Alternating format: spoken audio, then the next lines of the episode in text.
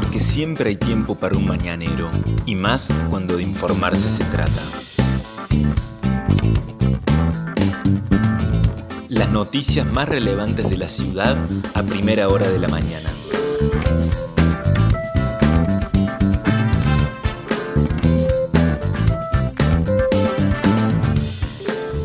Hola, buenos días Río Cuarto. Soy la periodista Vanessa Lerner y este es El Mañanero, un podcast de otro punto digital en el que de lunes a viernes desde las 8 de la mañana te contamos cuáles son las principales noticias del día para que lo comiences bien informado. Y esta es una edición especial del Mañanero en el Día Nacional por la Memoria, la Verdad y la Justicia, feriado en todo el país. Nosotros te contamos que en Río Cuarto el día comienza con una hermosa situación del tiempo, 15 grados 3 décimas la temperatura actual, el cielo está completamente despejado, hay sol en Río Cuarto, la humedad es alta, 85%, el viento sopla del norte tan solo 7 kilómetros en la hora, la visibilidad es normal de 15 kilómetros. Que dice el Servicio Meteorológico Nacional?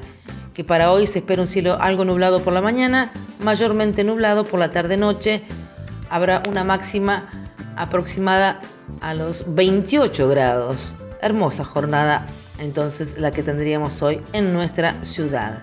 Para mañana jueves se esperan tormentas fuertes por la madrugada y por la mañana y tormentas aisladas a la tarde, lluvias, lluvias aisladas por la noche.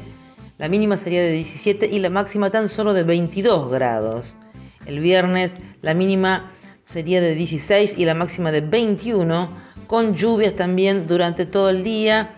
El día sábado, parcialmente nublado el cielo con mínima de 13 y máxima de 22. Y el domingo, cielo mayormente nublado con una mínima de 14 y una máxima de 23 grados. Estas son las principales noticias del día. Esta jornada, este 24 de marzo, que es el Día Nacional de la Memoria por la Verdad y la Justicia, habrá un festival cultural que se va a realizar en el Centro Cultural del Andino. Saben ustedes que no hay marcha, que los organismos de derechos humanos han decidido por segundo año no realizar marcha a pedido de las madres y las abuelas de Plaza de Mayo para evitar los contagios en el marco de la pandemia. Por lo tanto, se va a hacer un festival cultural en el Galpón Blanco y en la Casa de la Memoria. Desde las 5 de la tarde estarán allí Ensamble Universitario de Música Popular Argentina y Latinoamericana, la banda Pie de Plomo, Miguel Ángel, El Negro Toledo y Diego González, Guerreros de Lander, presentación de freestyle y show de Mía Talía Salas. También habrá paseo de artesanos, muestra fotográfica y proyecciones audiovisuales. Transporte. Ayer se conoció por parte del Consejo Deliberante que viene analizando el pedido de la SAT para aumentar el boleto, que el aumento que se prevé es 36 pesos en abril y 42 pesos aumentaría ya en septiembre. La empresa había pedido 50 pesos el valor del boleto. Finalmente se decidió entonces 36 pesos para abril y 42 pesos para septiembre. Ahora hay que votar esto en el Consejo. El oficialismo tendría la mayoría solamente en soledad votaría este aumento porque tiene la oposición de los dos bloques de la minoría, tanto de Juntos por Río Cuarto como del Partido País. Auto, alto aumento entonces el que se prevé, que rondaría aproximadamente el 40%, un golpe para el bolsillo de los trabajadores en la ciudad de Río Cuarto. COVID-19, ayer hubo un salto importante en los números que se conocieron por parte del Ministerio de Salud de la Nación. Se confirmaron 9.405 nuevos casos. El total de casos confirmados en Argentina es de 2.261.577. Se notificaron 153 fallecimientos. En la provincia de Córdoba, 817 nuevos casos confirmados, 8 personas fallecidas, 6 hombres y 2 mujeres. Hay 481 personas en camas de unidades para adultos COVID-19, lo que representa el 18% del total de camas de la provincia. Y en nuestra ciudad se conoció que hubo 38 casos nuevos notificados. El total es de 11.914 personas que se han contagiado desde el inicio de la pandemia. No se notificó ningún fallecimiento. Hasta el momento las muertes totales son 228, según dato oficial de la municipalidad al 16 de marzo. Hoy no hay operativo identificar. Tampoco se van a realizar los testeos en el Andino con motivo del feriado nacional, pero sí va a estar funcionando el puesto fijo de testeo en la terminal de ómnibus. Mientras tanto, hay que decir que continúa la vacunación en lo que es el Polideportivo Municipal número 2, que hay mucha información referida a esta situación.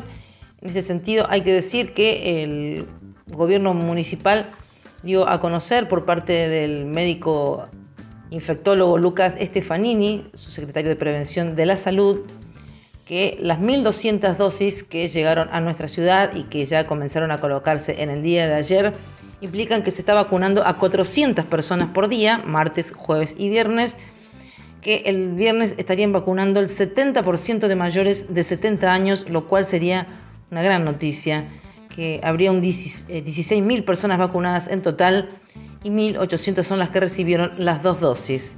Entonces, la vacunación continúa mañana y el viernes en la ciudad de Río Cuarto.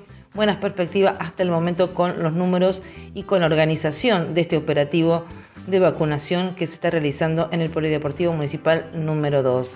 También se conoció ayer un comunicado de la Secretaría de Salud de la municipalidad respecto de los viajes al exterior y las nuevas medidas sanitarias que piensa implementar las autoridades de nuestra ciudad. Informaron que todas las personas que regresen al país provenientes del exterior y declaren domicilio en Río Cuarto deberán realizar un aislamiento preventivo y obligatorio de 10 días. Los equipos municipales de salud tomarán contacto con estas personas para monitorear su estado Transcurridos los días de cuarentena y tras la realización de un hisopado negativo, el personal municipal les otorgará el alta médica. Esto se suma a las restricciones y a los nuevos controles que ha implementado el gobierno nacional y también el gobierno provincial. Estas fueron las principales noticias que tenés que saber para comenzar el día. Escuchanos todas las mañanas de lunes a viernes ingresando a nuestra web el Mañanero es un podcast con producción técnica de Alejandro Floriani y la producción periodística del equipo de Otro Punto Digital. Mi nombre es Vanessa Lerner, nos encontramos mañana.